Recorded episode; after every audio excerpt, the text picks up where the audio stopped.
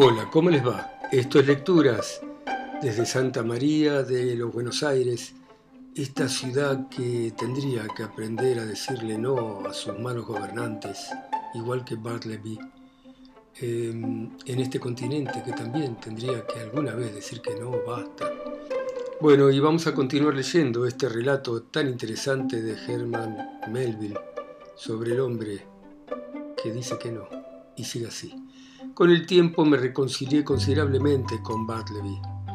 Su aplicación, su ausencia de vicios, su incesante trabajo, salvo cuando se perdía durmiéndose en algún momento detrás del biombo, su calma inquietante, su conducta tan ecuánime en todo momento hacían de él una adquisición sumamente valiosa. En primer término, siempre estaba ahí, era el primero en llegar por la mañana, durante todo el día estaba allí y era el último en irse por la noche. Yo tenía una confianza total en su honestidad. Sentía que los documentos más importantes estaban seguros en sus manos. A pesar mío, a veces no podía evitar tener enojo contra él, porque era muy difícil no olvidar esas raras peculiaridades, esas excepciones absurdas, esos privilegios que formaban las condiciones tácitas bajo las cuales Bartleby seguía en la oficina. A veces, en el apuro por despachar asuntos urgentes, distraídamente le pedía a Bartleby, en un tono rápido y breve, poner el dedo, digamos, en el nudo de un cordón colorado con el que se estaba atando unos papeles, y detrás del biombo se escuchaba la respuesta habitual, preferiría no hacerlo. Y entonces, ¿cómo era posible que un ser humano dotado de las fallas comunes de la naturaleza dejara de contestar con amargura a una semejante perversidad, a una sin razón semejante? Sin embargo, cada nueva actitud negativa de esa clase tendía a disminuir las probabilidades de que yo repitiera la distracción.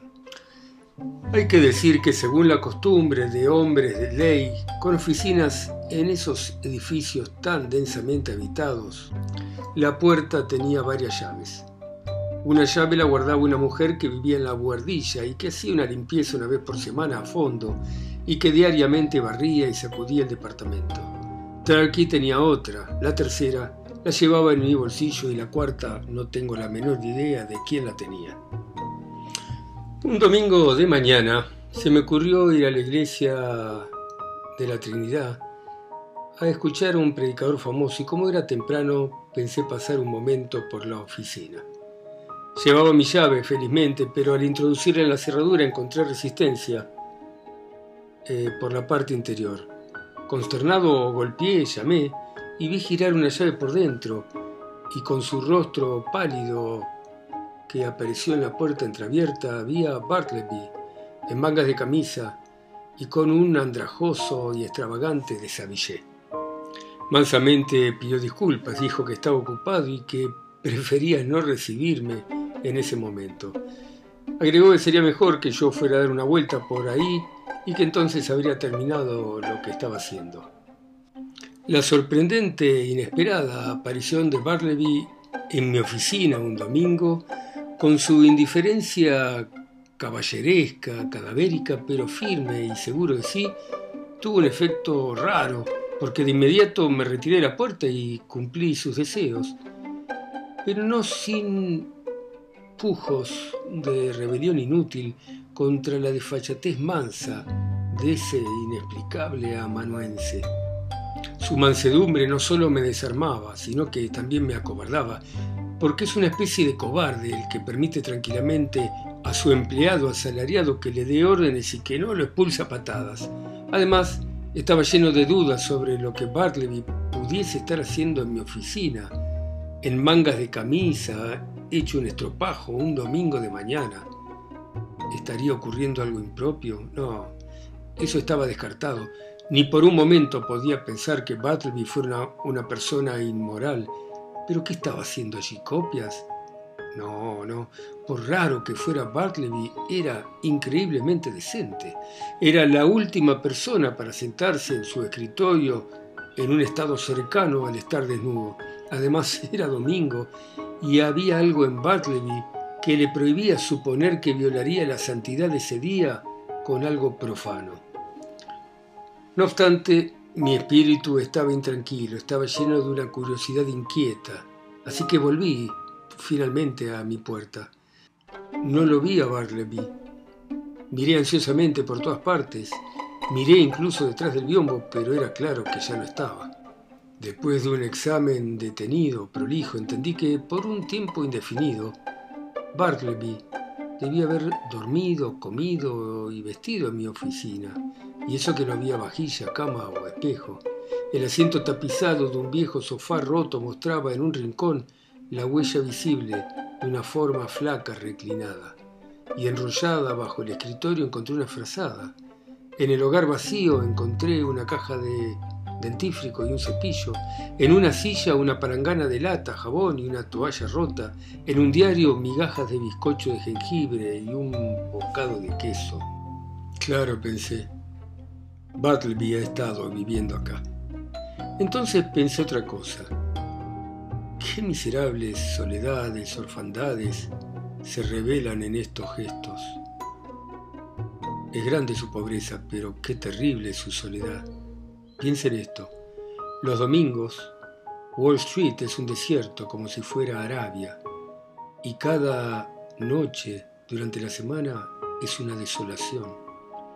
Este edificio, también, que en los días de semana hierve de animación y de vida, por la noche retumba el vacío y el domingo está completamente deshabitado.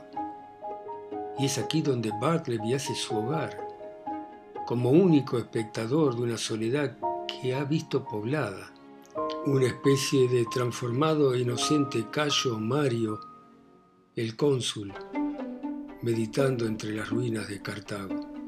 Por primera vez en toda mi vida una abrumadora impresión de melancolía se apoderó de mi espíritu.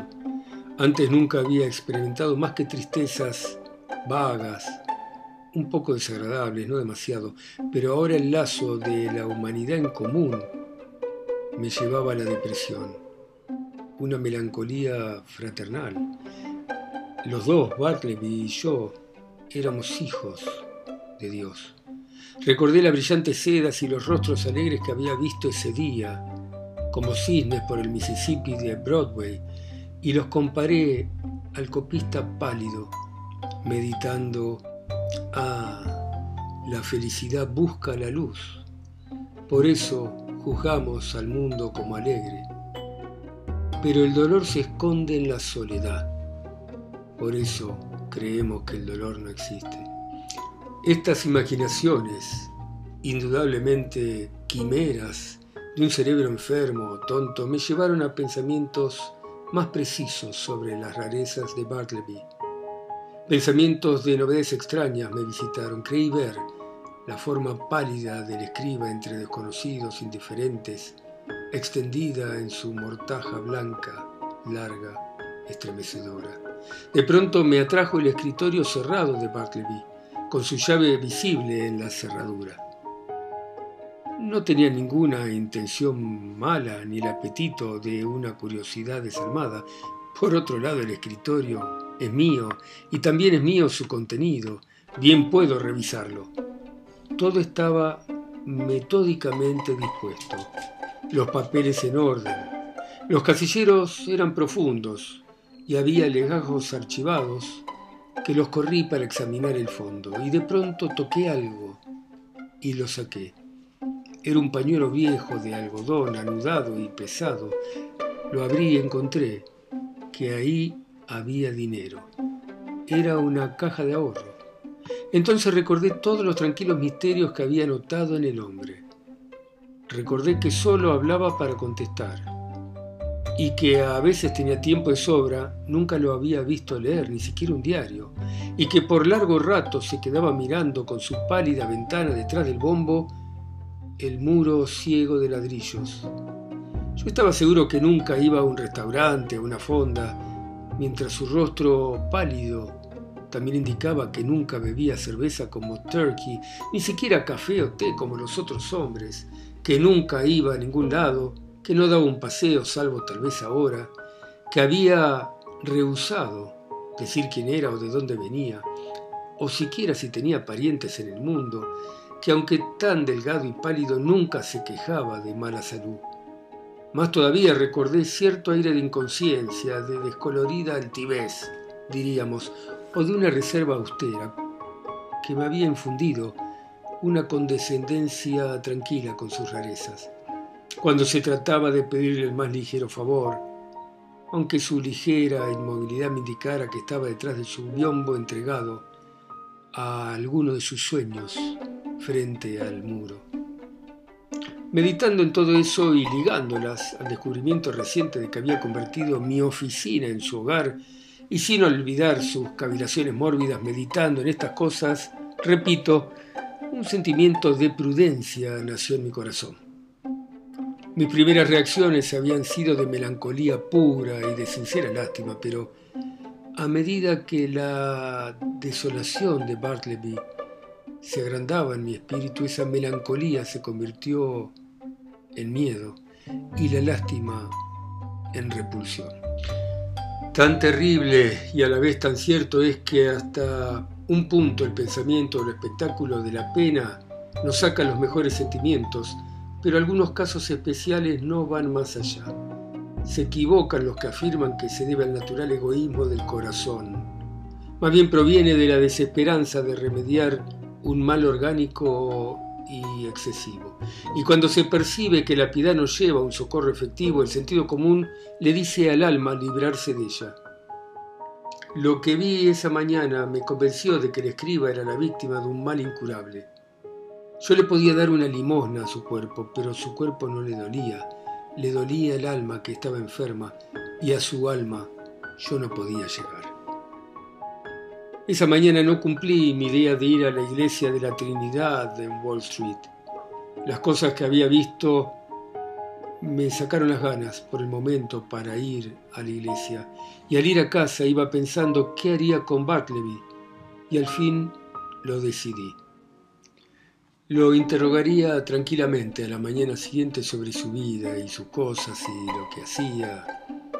Y si se negaba a contestarme francamente, le daría un billete de 20 dólares, además de lo que le debía, diciéndole que ya no lo necesitaba. Pero que en cualquier otra forma en que necesitara mi ayuda se la daría gustoso. Especialmente le pagaría los gastos para ir al lugar donde nació, donde quiera que fuese. Además, si al llegar a su lugar de nacimiento necesitaba ayuda, una carta haciéndomelo saber, le daría la respuesta que él necesitara. La mañana siguiente llegó. Bartleby, dije llamándolo suavemente. Silencio. Bartleby, dije en un tono aún más suave, casi susurrado. Venga, no, no le voy a pedir que haga nada. No le voy a pedir que haga algo que usted preferiría no hacer. Solo quiero conversar con usted. Con esto se me acercó silenciosamente. ¿Me quiere decir Bartleby dónde ha nacido? Preferiría no hacerlo. ¿Quisiera contarme algo de usted? Preferiría no hacerlo. Pero, ¿qué objeción puede haber para que no hable conmigo? Yo quisiera ser un amigo para usted. Mientras hablaba, Bartleby no me miraba. Tenía los ojos fijos en el busto de Cicerón que estaba detrás de mí unos 15 centímetros sobre mi cabeza. ¿Cuál es su respuesta, Bartleby? Le pregunté luego de esperar un rato durante el cual su actitud estática no se modificó apenas notándose un temblor levísimo en sus labios sin color. Por ahora prefiero no contestar, dijo, y se retiró a su habitáculo. Tal vez fui débil, lo confieso, pero su actitud en esta ocasión me molestó mucho. No solo parecía haber en ella cierto desprecio tranquilo, sino que su terquedad resultaba desagradecida si se consideraba el indiscutible buen trato y la indulgencia que había recibido Bartleby de mi parte. Muy bien, dejamos acá a nuestro extrañísimo amigo Bartleby y a su jefe, que está tratando de acercarse a él de alguna manera para que le dijera algo de quién era y saliera de este hermetismo de caracol. Es verdad que todos a veces somos herméticos, pero también necesitamos del otro, así que hay que tratar de romper lo hermético que somos y darnos a los demás, al mundo, a la vida. Gracias por escucharme, ustedes en sus países, ciudades, pueblos, islas, continentes, a este hombre que está solo acá, en el sur, en Santa María de los Buenos Aires. Chao.